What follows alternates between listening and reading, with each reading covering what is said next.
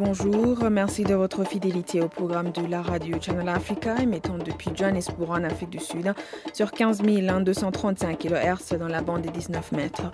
Charles Moyo assure la mise en onde de ce magazine des actualités dont voici les principaux titres. Madagascar, la communauté internationale se retrouve à Addis Abeba mercredi donc demain pour se prononcer sur le processus électoral dans la grande île. Et puis au Burundi, les syndicats des enseignants STEB et SINAPEP ont décidé de reprendre le travail à partir de ce mardi après plus de deux semaines de grève. Nous irons au Bénin où le syndicat de l'Union nationale des magistrats a décidé d'engager un mouvement de grève de 72 heures à partir de ce mardi. Nous allons donc poursuivre notre, la grande actualité dans quelques minutes, mais en attendant, comme à l'accoutumée, suivez le bulletin d'information présenté par Pamela Acoma.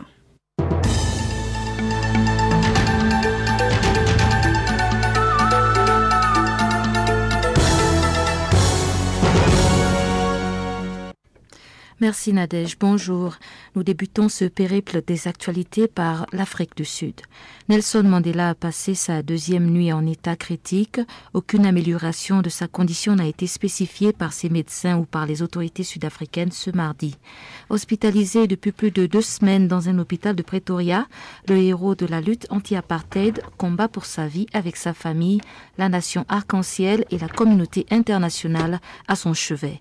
Et il faut ajouter que selon le quotidien sud-africain Sowetan, Makaziwe, la fille, la fille aînée de Madiba, a convoqué une réunion de famille le premier cercle des proches à Kounou, au Cap Oriental, le village d'enfance de Madiba. Cette réunion est interprétée dans la culture Kosa comme un lieu de décision importante. En Algérie, par contre, on parle d'un probable retour du président Abdelaziz Bouteflika d'ici le 5 juillet. Cette nouvelle a été confirmée par un communiqué de la présidence faisant suite à la visite du Premier ministre Abdelmalek Selal et du chef de l'état-major Ahmed Gaïda Salah au président le 12 juin dernier.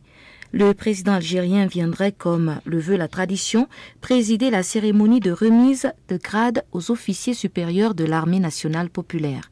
Mais malgré cette bonne nouvelle, les Algériens s'inquiètent toujours de l'état de santé de leur président. Pour rappel, les dernières images du président algérien ont été publiées le 12 juin dernier et le peuple qui n'est pas rassuré réclame aujourd'hui un bulletin de santé. Au Bénin, le mouvement de grève des magistrats est très suivi à travers toute l'étendue du territoire. L'Union nationale des magistrats du Bénin a décidé d'organiser donc une grève de 72 heures pour protester contre la menace qui plane sur la vie du juge Angelo Oussou. Ce dernier a prononcé le 17 mai dernier une ordonnance de non-lieu dans l'affaire portant sur les tentatives d'empoisonnement du président Les magistrats protestent aussi, contre les dernières nominations intervenues le 28 mai dernier dans les juridictions et à la chancellerie du pays, indique un communiqué publié donc lundi à Cotonou. S'agissant de la sécurité du juge Angelo Sou, l'UNAMAB a constaté que bien que le dispositif de sécurité mis en place autour du collègue se soit amélioré, sa vie est menacée par des agents de la police nationale non en uniforme. Nous y reviendrons dans la grande actualité. En Égypte, l'actualité a été marquée ce mardi par l'ouverture d'une enquête sur les violences qui ont émaillé la communauté chiite lundi. En effet, la police a décidé d'ouvrir donc une enquête pour identifier les responsables du lynchage de quatre chiites dans le village d'Abu Moussalam, localité située à 30 km au sud du Caire. L'investigation s'appuie sur des photos et vidéos diffusées sur les médias sociaux montrant les actes de violence commis par certains des participants. Des images qui ont choqué la majorité des Égyptiens. A souligné aussi que ce lynchage a écœuré les populations car les auteurs célèbrent ce massacre comme une victoire religieuse au cri d'Allah Akbar. Au Mali, les préparatifs de la présidentielle vont bon train.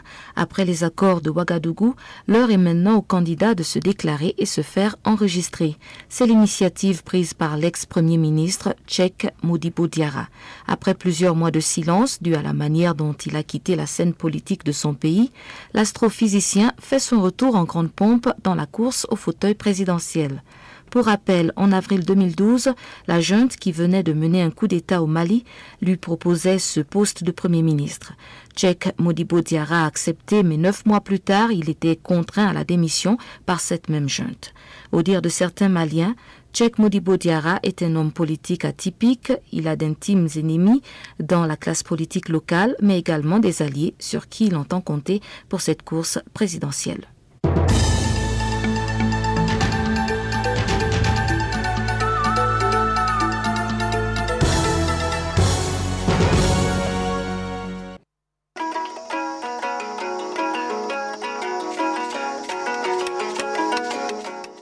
Bonjour, je m'appelle euh, Papa Wimba.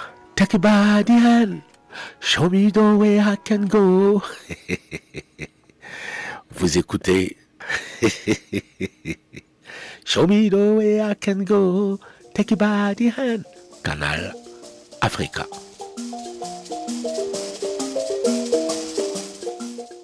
L'actualité en détail à présent. La communauté internationale qui se rencontre mercredi à Addis Abeba en Éthiopie devrait se prononcer sur le processus électoral à Madagascar.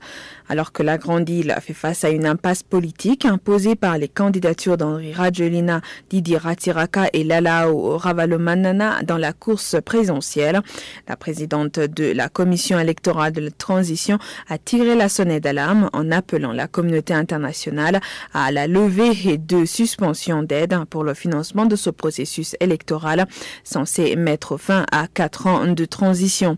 D'après Dr David Zoumenou, analyste politique, Madagascar encourt des risques aussi bien politiques mais aussi socio-économiques.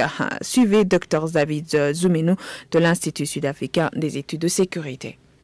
Oui, je pense que euh, c'est l'occasion pour la communauté internationale de passer en revue euh, les développements, surtout les derniers développements dans le dans le pays et de voir dans quelle mesure elle peut se repositionner pour essayer d'accompagner la transition à Madagascar d'autant plus que tout le monde avait placé sa confiance dans la mise en œuvre de la feuille de route qui devait voir en tout cas les deux euh, protagonistes, Andrew Rajoel et puis Makabalo Manana, s'abstenir de se présenter comme candidat aux élections, mais malheureusement cette clause n'a pas été respectée. Ensuite, les conditions qui ont entouré l'acceptation, la, la validation de deux autres candidatures, l'épouse de Bakabalo Manana et l'acceptation de, de, Didier Siraka, qui ne répondait en rien aux critères définis par les lois électorales du pays.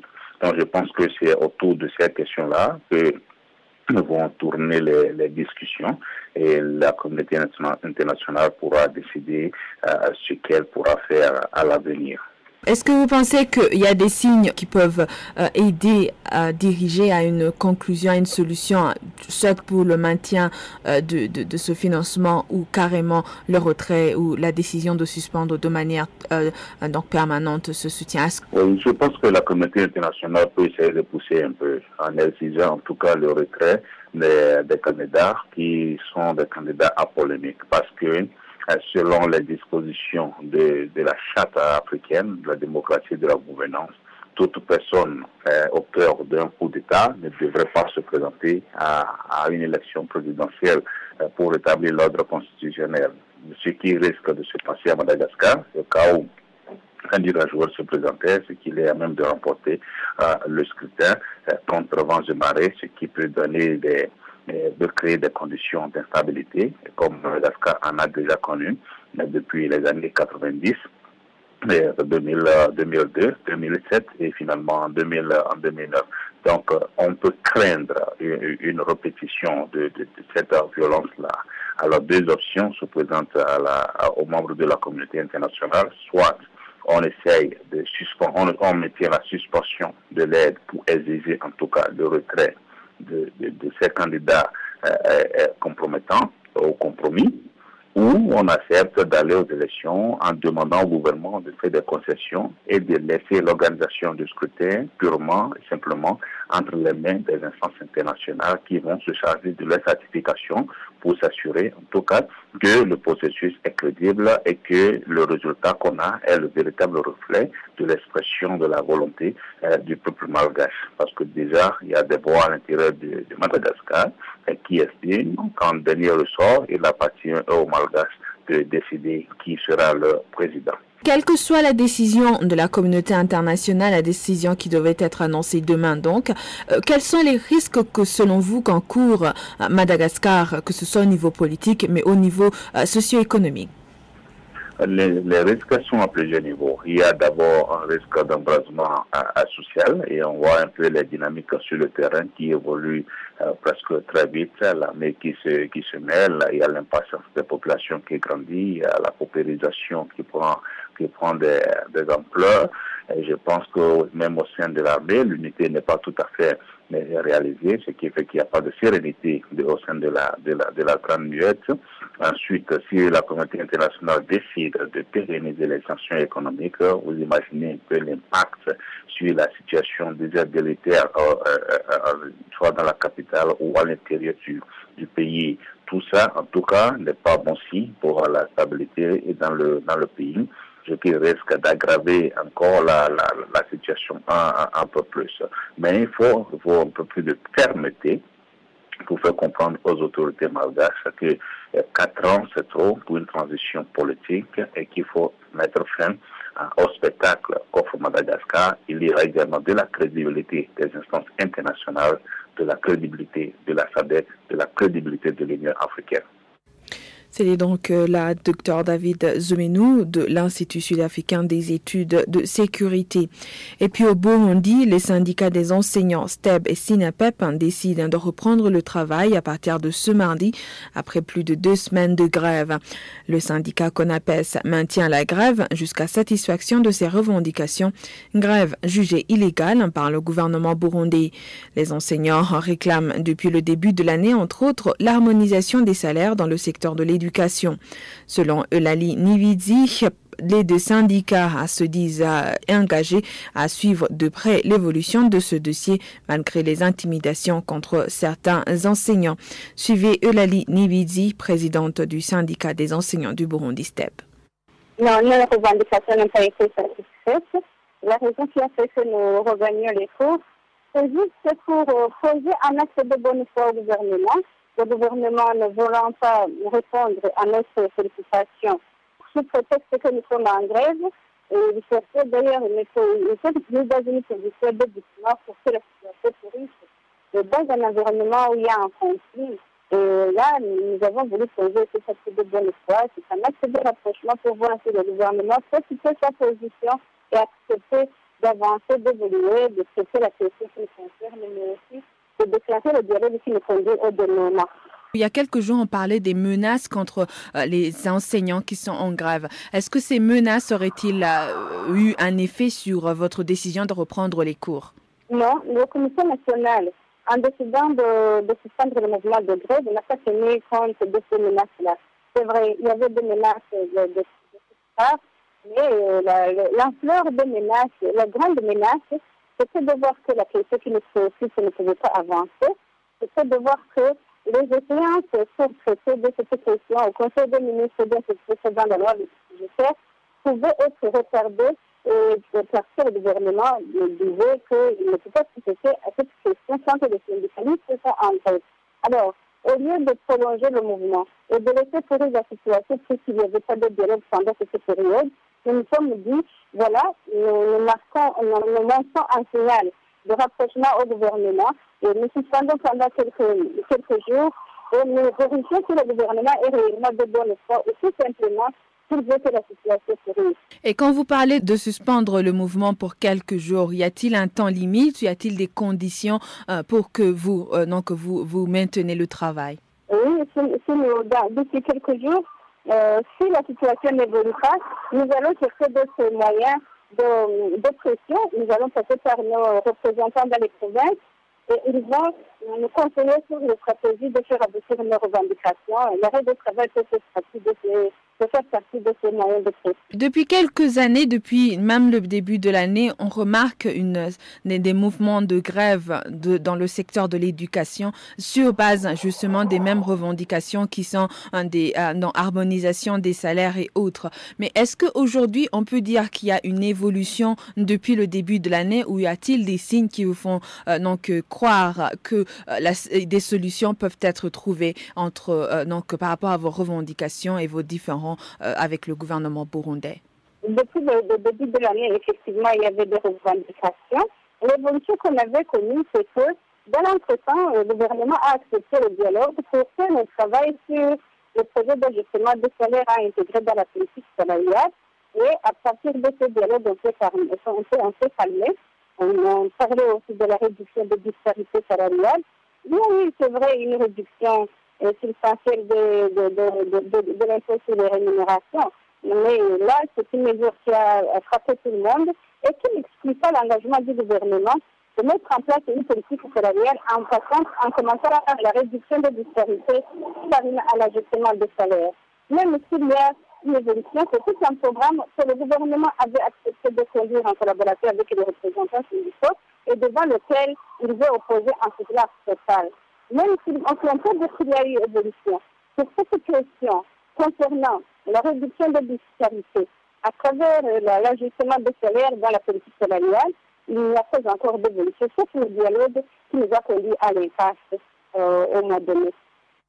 De l'autre côté, en Afrique de l'Ouest, c'est la paralysie générale au niveau de la justice. Nous sommes au Bénin depuis ce mardi. Et pour cause, l'UNAMAB, l'Union nationale des magistrats du Bénin, a organisé une grève de 72 heures sur toute l'étendue du territoire.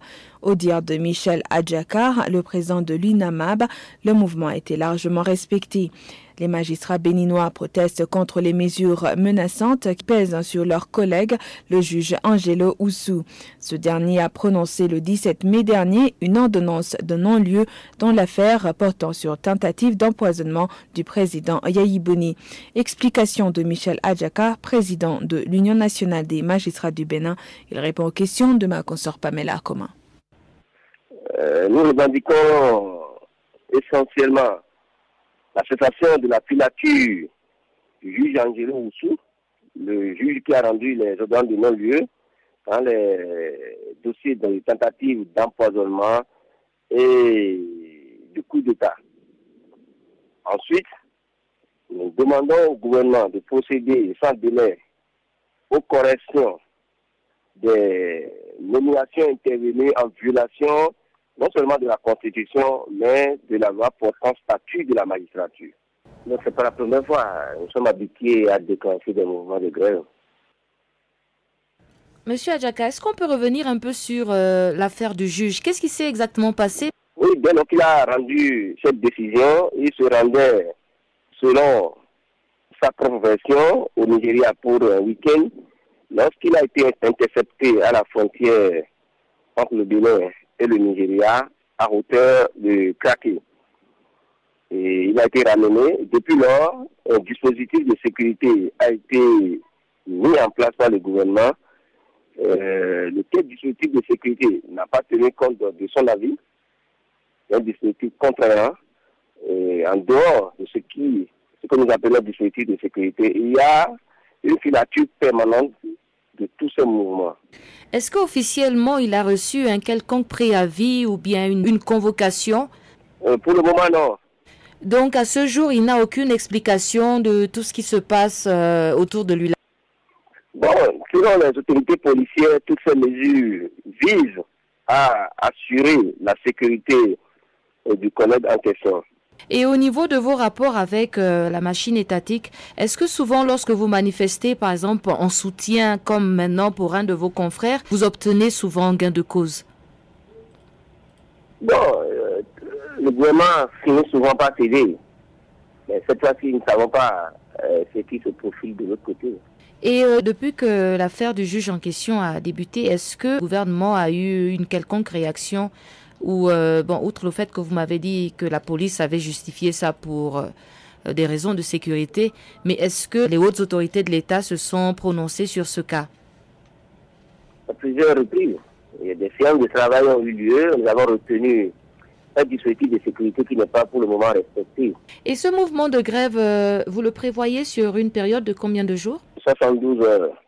Et passé ces 72 heures, si vous n'avez pas une réaction ou bien une réponse du gouvernement, euh, quelle est peut-être la stratégie que vous allez adopter? Euh, Une assemblée générale extraordinaire de l'Union nationale des magistrats du Bénin est convoquée pour le vendredi prochain. C'était donc la Michel Adjaka, présidente de l'Union nationale des magistrats du Bénin.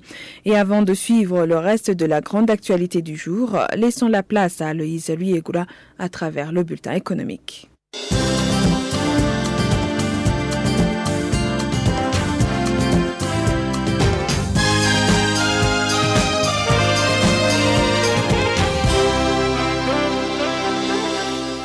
Mesdames et messieurs, c'est l'heure de notre bulletin économique. Bonjour. Il ressort du recensement des fonds souverains nationaux récemment publié par l'Institut mondial des fonds souverains que l'Afrique ne pèse que 3% des volumes collectés par les différents États un pourcentage excessivement bas, alors que le Moyen-Orient se situe à 35% et l'Asie en général à 40%. D'après ce recensement, le montant global des 67 fonds nationaux recensés par l'organisation américaine s'est élevé à 5 402 milliards de dollars en 2013, marquant ainsi une hausse de 7% par rapport à l'année précédente. Selon ce dernier recensement, une quinzaine de fonds souverains a vu le jour ces deux dernières années en Afrique, notamment en Tanzanie, au Zimbabwe, au Mozambique, en Ouganda et en Sierra Leone. Voici par ordre le classement des fonds souverains africains par l'Institut mondial des fonds souverains. L'Algérie est en première place avec 77 milliards 200 millions de dollars, suivi de la Libye 65 milliards, le Botswana 6 milliards 900 millions, l'Angola 5 milliards, le Nigeria 1 milliard, le Gabon 4 millions, la Mauritanie 3 millions, la Guinée équatoriale 800 000, le Ghana 700 000 dollars. La ministre sud-africaine du Travail a assuré, lors d'un point d'information aux entreprises à Johannesburg, que l'agitation syndicale dont le pays est le théâtre en ce moment ne va pas faire obstacle à l'afflux des investissements étrangers dans le pays. Notons que la main-d'œuvre du secteur minier sud-africain en particulier est secouée par une forte vague d'agitation à raison de demandes d'amélioration de salaire et des conditions de travail. Des grèves violentes débutées l'année dernière ont entraîné des destructions de vies humaines, d'emplois et de fermetures de mines. La ministre a annoncé à la même occasion que le gouvernement prévoyait, en réponse aux nombreux défis auxquels le pays est confronté, d'organiser très bientôt une conférence sur les relations de travail réunissant toutes les parties prenantes et tous les acteurs concernés pour discuter de l'avenir de la négociation collective et du dialogue social. Le plus grand groupe pétrolier d'Asie, le chinois Sinopec, a annoncé vendredi 21 juin l'acquisition par sa filiale, Sonangol Sinopec International, des 10% détenus par l'américain Marathon Oil Corporation dans le bloc 31 de l'important champ pétrolier gazier au large de l'Angola. Selon les analystes du domaine, le géant chinois déboursera 1,520 millions de dollars pour les parts de la société américaine qui a besoin de consolider son bilan et de financer d'autres projets d'exploration et de développement avec une cession d'actifs de 3 milliards de dollars. Cette acquisition intervient dans un contexte de nombreuses prises de participation de grandes compagnies pétrolières chinoises pour répondre à la demande en énergie de la deuxième économie du monde. Ainsi, par exemple, en mars, la compagnie nationale chinoise du pétrole, la China National Petroleum Company, a racheté une participation de 4 milliards 200 millions de dollars dans un gisement de gaz naturel au large des côtes du Mozambique. La transaction angolaise sera soumise à l'approbation des gouvernements chinois et angolais et son approbation pousserait la participation de Sinopec dans le gisement angolais à 15%. Notons que les réserves du bloc 31 sont estimées à 533 millions de barils. Maurice accueille depuis lundi une conférence internationale sur l'investissement dans le secteur des technologies de l'information et du business outsourcing. À travers cette rencontre, Maurice entend attirer quelques 250 milliards de dollars d'investissements directs étrangers dans le secteur des TIC. Une trentaine d'investisseurs potentiels venant d'Inde, du Brésil, d'Australie, des États-Unis, de Malaisie, d'Afrique du Sud, du Nigeria, du Kenya, du Tchad et de l'Ouganda ont fait le déplacement. Le secteur des TIC est en pleine expansion à Maurice. Dans un rapport publié en août 2012, le Bureau des statistiques mauricien relève l'importance croissante des TIC dans sa contribution au produit intérieur brut. Le Bureau note ainsi que la valeur ajoutée du secteur des TIC a augmenté de 12% en 2011 par rapport à 2010, en passant de 567 900 000 dollars à 633 500 000 dollars. La Banque africaine de développement vient d'approuver un prêt de 18 millions de dollars en faveur de la Zambie pour le développement du secteur de l'élevage dans le pays. Le financement vise l'amélioration de la production et la productivité des petits élevages, l'établissement des liens avec les marchés et l'accroissement des revenus des ménages dans neuf régions dans le nord de la Zambie. Selon la BAD, le projet devrait bénéficier directement 100 000 ménages engagés dans l'élevage, dont 33 600 dirigés par des femmes, et renforcera la capacité du secteur public pour la livraison des services d'élevage, la prévention et le contrôle des maladies. Environ 800 000 personnes, dont 400 000 femmes, bénéficieront indirectement de l'amélioration de l'offre des produits d'élevage, selon la même source. Le projet prévoit la construction de 177 centres de services d'élevage, 3 centres de collecte de lait, de marché au bétail et 8 établissements d'abattage du bétail, tandis que 7 laboratoires vétérinaires régionaux, de stations de quarantaine vétérinaire et 5 centres de contrôle vétérinaire seront également construits.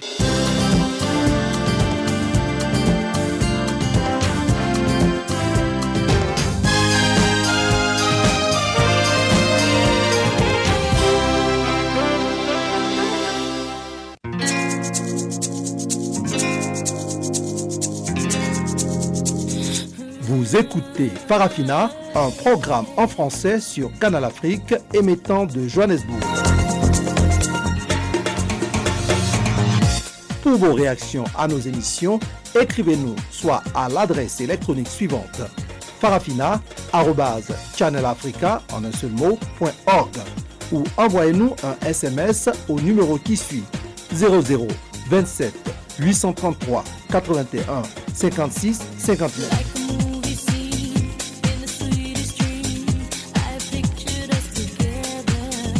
Notre adresse électronique farafina.channelafrica en un seul ou par SMS 0027 833 81 56 59. Retour sur la grande actualité du jour. Près d'un tiers des femmes dans le monde font face à, des violences, selon une étude de l'Organisation mondiale de la santé OMS. Concernant la violence du partenaire intime, les régions les plus touchées sont l'Asie du Sud-Est, avec une prévalence de 37,7% sur la base des données agrégées du Bangladesh, du Timor-Leste de l'Inde, du Minar et du Sri Lanka et de la Thaïlande. Suite à la, la Méditerranée orientale, avec une prévalence de 37% selon ce rapport de l'Agence des Nations Unies. L'Afrique a une prévalence de 36,6% sur la base des données agrégées des pays, des pays suivants l'Afrique du Sud, le Botswana, le Cameroun, l'Éthiopie, le Kenya, le Lesotho, le Libéria, le Malawi, le Mozambique, la Namibie, l'Ouganda, le Rwanda, le Swaziland, la République démocratique du Congo, la République unie de Tanzanie, la Zambie et le Zimbabwe. Dr Flavia Boustreo, sous-directeur régional de l'OMS chargé de la santé de la famille, de la femme et de l'enfant, répond ici aux questions d'Alpha Diallo de la Radio des Nations Unies. Aujourd'hui, on est dans un monde où une femme sur trois est l'objet de violence. C'est choquant et la chose la plus surprenante, c'est cette violence, c'est dans toutes les régions du monde et c'est aussi dans tout l'âge des femmes. On a des violences contre des femmes très jeunes, 15, 19 ans, et aussi des violences contre des femmes âgées.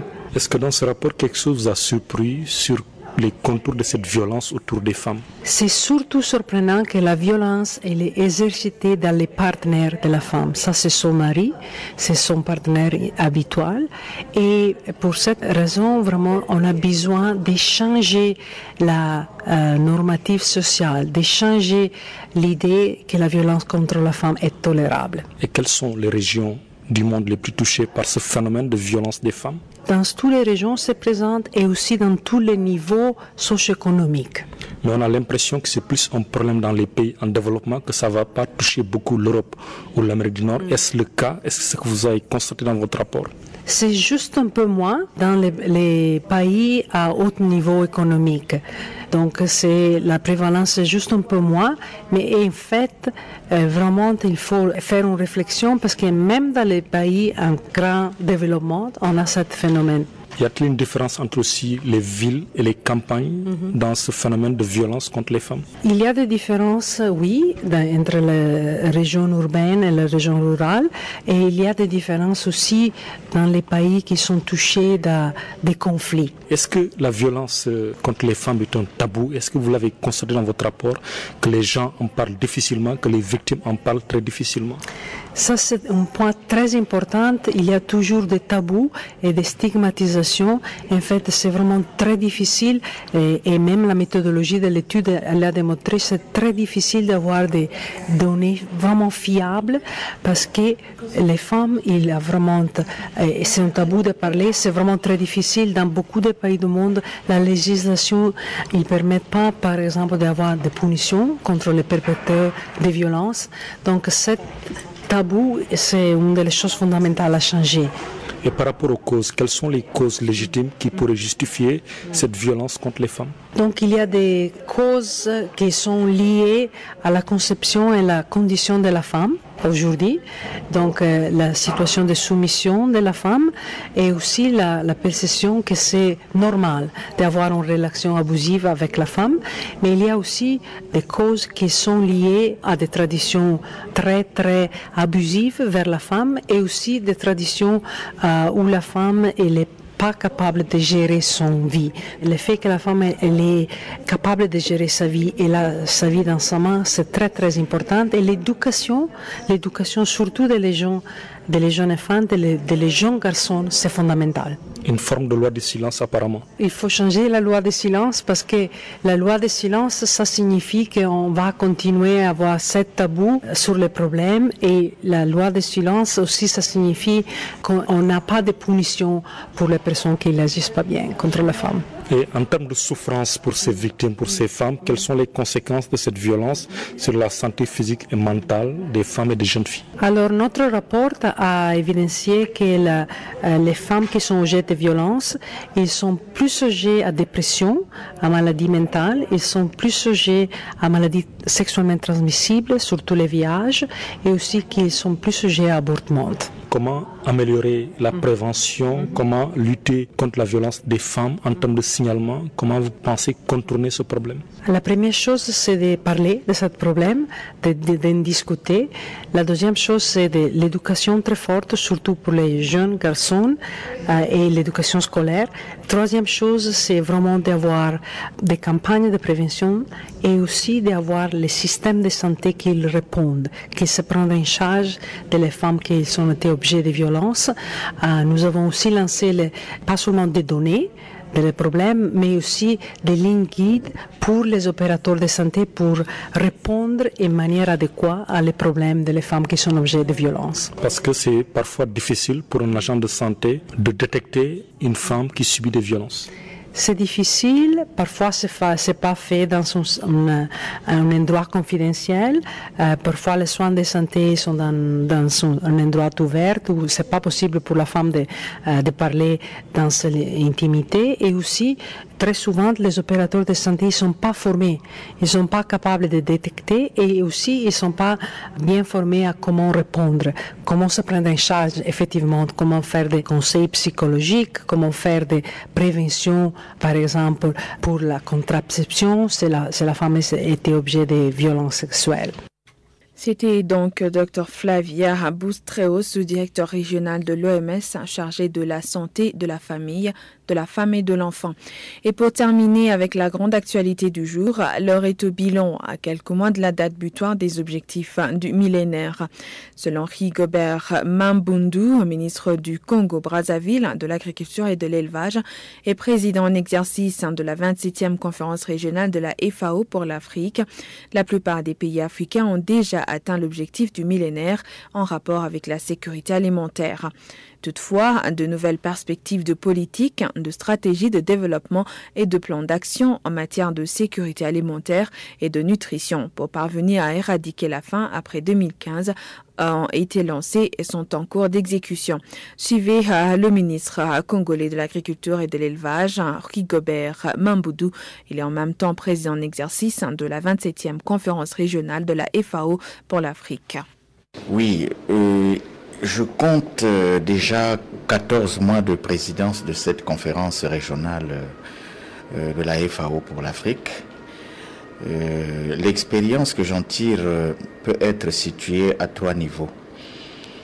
D'abord, une expérience de solidarité africaine, à la fois sur la réflexion, la connaissance des politiques publiques alimentaires, mais aussi la coordination de ces politiques.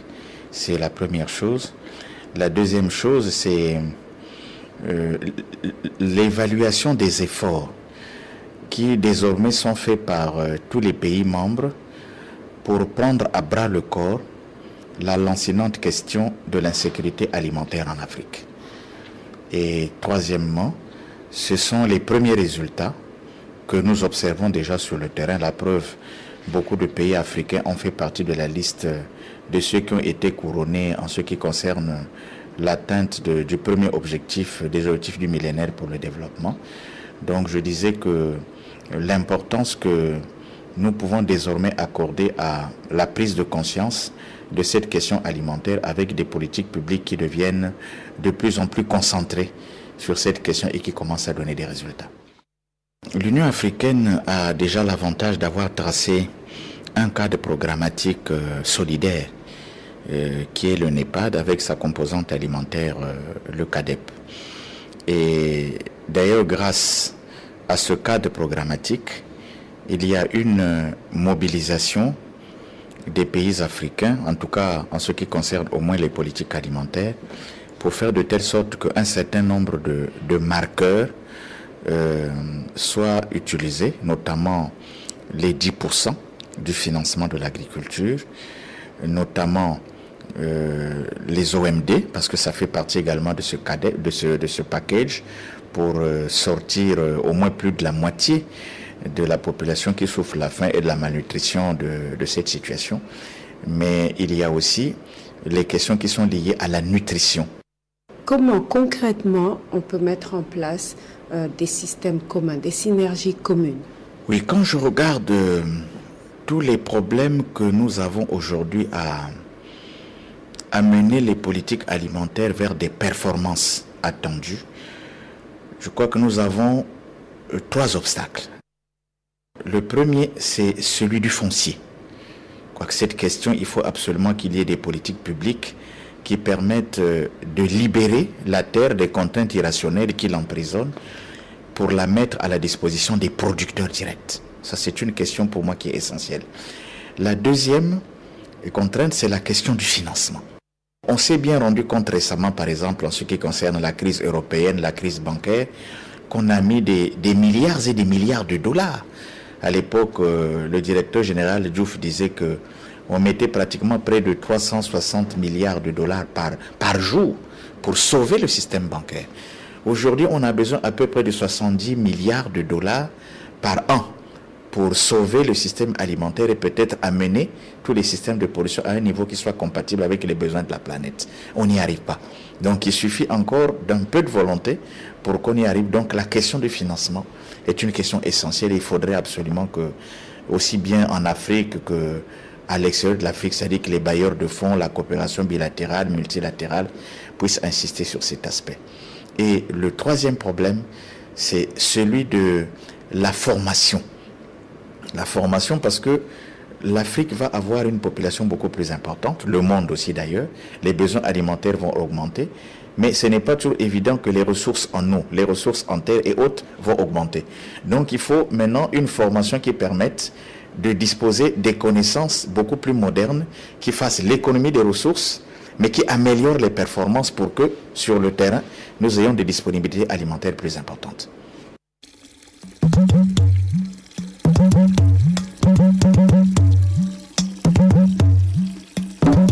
Vous écoutez Channel Africa à la radio et sur internet www.channelafrica.org.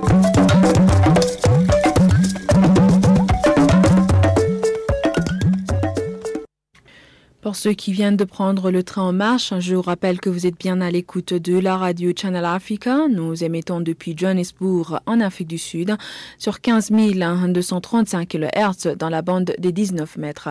Vous pouvez également nous suivre sur Internet, donc sur www.channelafrica.org. Nous nous acheminons petit à petit vers la fin de notre programme, mais en attendant, suivez Aloïse Ruegura à travers la revue de la presse.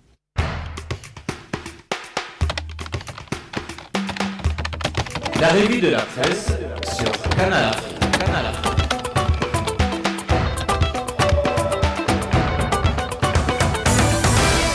Mesdames et messieurs, je vous remercie d'être avec moi pour la revue de la presse. Bonjour. Le Figaro rapporte que la police française antiterroriste vient de démanteler un groupe qu'elle dit terroriste et qu'elle accuse d'avoir projeté des attentats visant des personnalités françaises. Un groupe de six personnes en tout, composé, selon le journal, de Béninois, de Comoriens et de Français convertis à l'islam radical.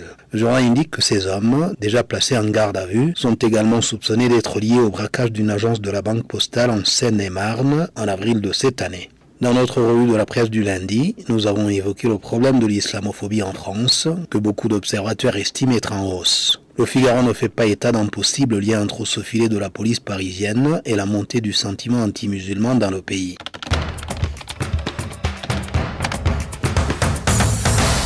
Le Maroc n'en fait pas assez en matière de traite des êtres humains. Il compte aujourd'hui parmi les pays dépourvus d'une protection légale suffisante pour lutter contre ce fléau, et cela malgré les efforts significatifs déployés pour y parvenir. Ces libérations qui relayent un passage du dernier rapport du département d'État américain, rendu public ce mercredi, et qui classe le royaume chérifien sur la liste des pays mis sous observation en ce qui concerne la traite des êtres humains.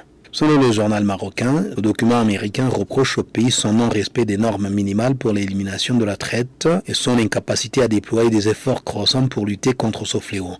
Le journal rapporte que le rapport américain fait état de sources indiquant que les autorités marocaines ont mené des arrestations massives des subsahariens à Oujda, la ville marocaine frontalière de l'Algérie, et expulsé 5400 migrants en situation irrégulière vers l'Algérie, sans eau et sans nourriture. Pas de réaction du gouvernement marocain par rapport à ce rapport.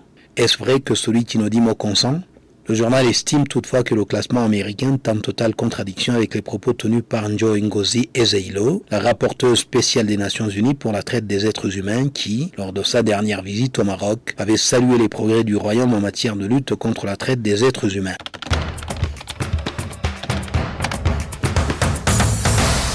Les crimes rituels, cette pratique qui consiste à prélever des organes humains pour faire des fétiches censés procurer un pouvoir magique, suscite encore la polémique au Gabon. La libération, en mai dernier, de deux présumés assassins d'une jeune femme dont les organes génitaux avaient été prélevés a remis le débat sur la table. Selon les médias gabonais, un parti d'opposition réclame que le président du pays mette en place une commission indépendante chargée de faire la lumière sur tous les crimes. Les médias gabonais indiquent que l'Union du peuple gabonais, le même parti d'opposition, accuse la justice et le pouvoir de faire du cinéma s'agissant des crimes rituels et se dit choqué de constater que la grande marche du 11 mai dernier contre les crimes rituels n'a pas permis au pouvoir de jeter les bourreaux et les complices en prison. Les médias internationaux s'intéressent à cette affaire de crimes rituels. Ils constatent que le sujet, tabou il y a quelques mois, fait actuellement l'objet d'un grand déballage. Selon eux, des ministres en fonction ou à la retraite, ainsi que des parlementaires, sont sérieusement secoués par la justice, même si personne n'a encore été reconnu coupable.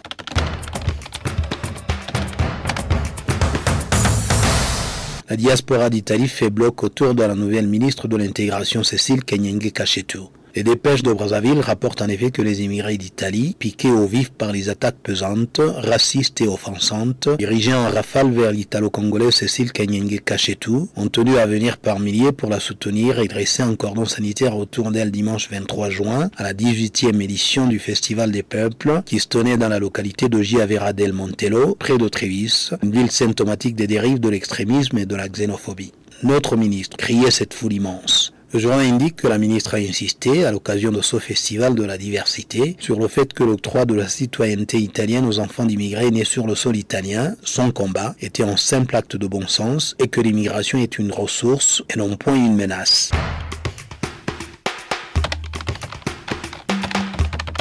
La revue de la presse sur Canal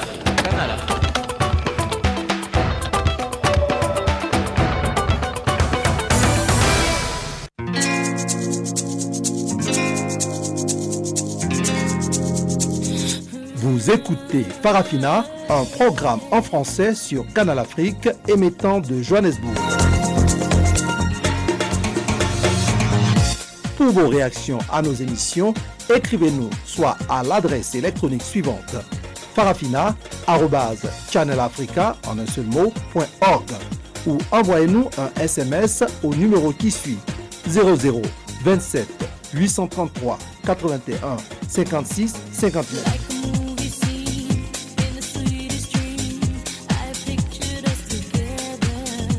Notre adresse électronique farafina.channelafrica en un seul ou par SMS 0027 833 81 56 59. Dernier dossier de la grande actualité du jour, c'est bien sûr comme à l'accoutumée l'actualité sportive sur le continent et Pamela Ackerman va, va nous tracer quelques lignes de l'actualité sportive à travers ce bulletin des sports.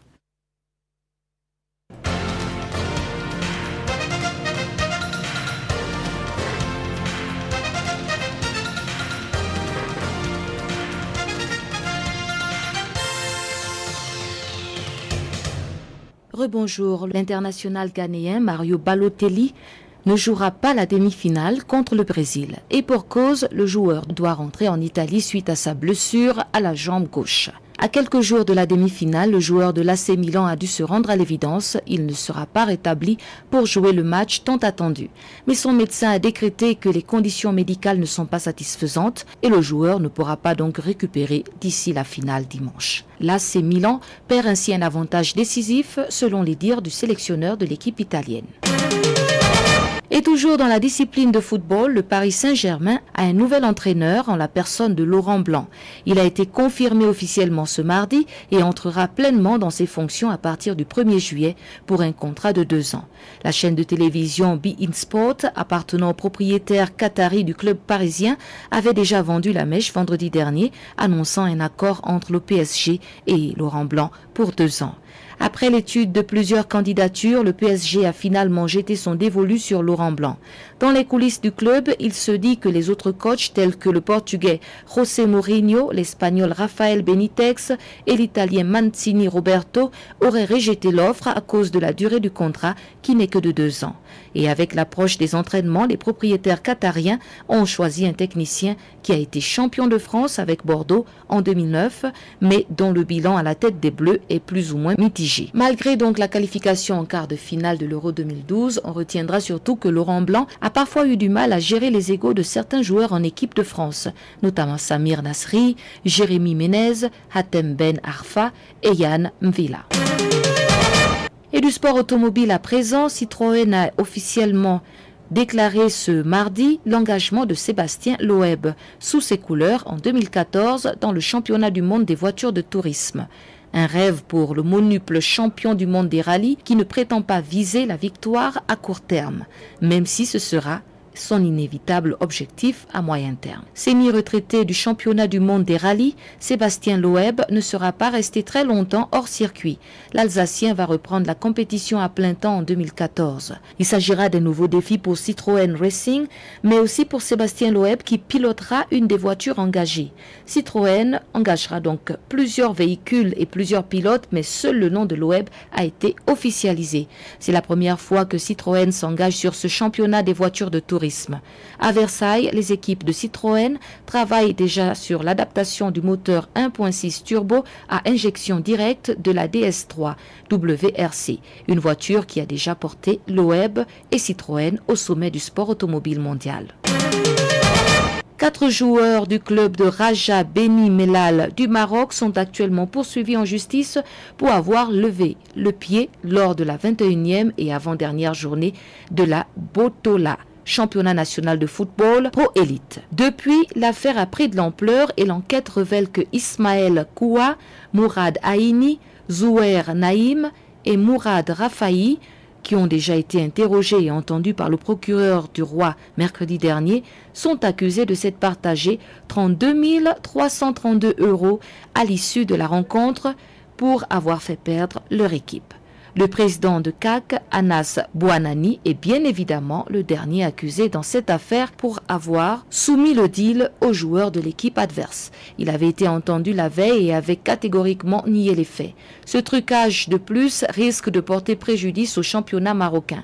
Le dossier a été confié à un juge d'instruction suite à l'audience avec le roi du procureur et si les accusations sont vérifiées, les deux clubs marocains risquent de lourdes sanctions pouvant aller jusqu'à la radiation des joueurs et à la rétrogradation du club impliqué.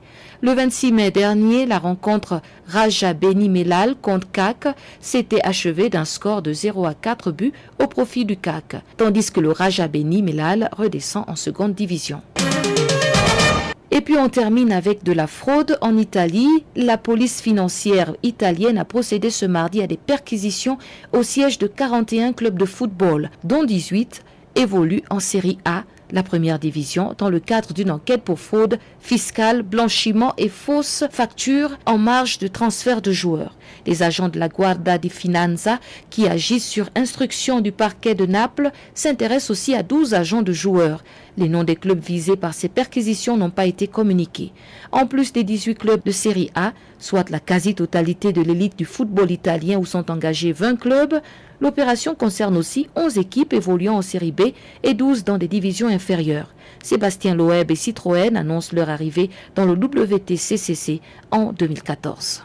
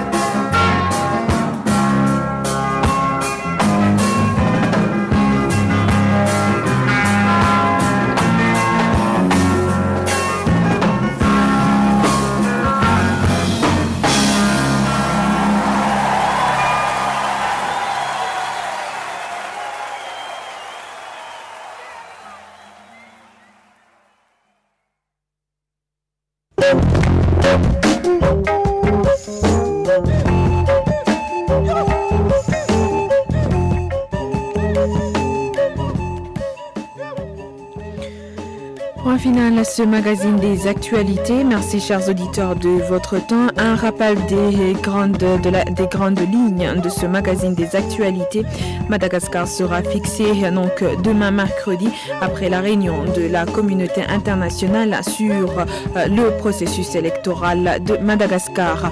Au Burundi, les syndicats des secteurs de l'éducation STAB et SINAPEP ont décidé de reprendre le travail ce mardi après plus de deux semaines de grève. Et au Bénin, c'est l'Union nationale des magistrats qui a entamé ce mardi un mouvement de grève de 72 heures sur toute l'étendue du territoire. Charles Moyo a assuré la mise en onde de ce magazine des actualités.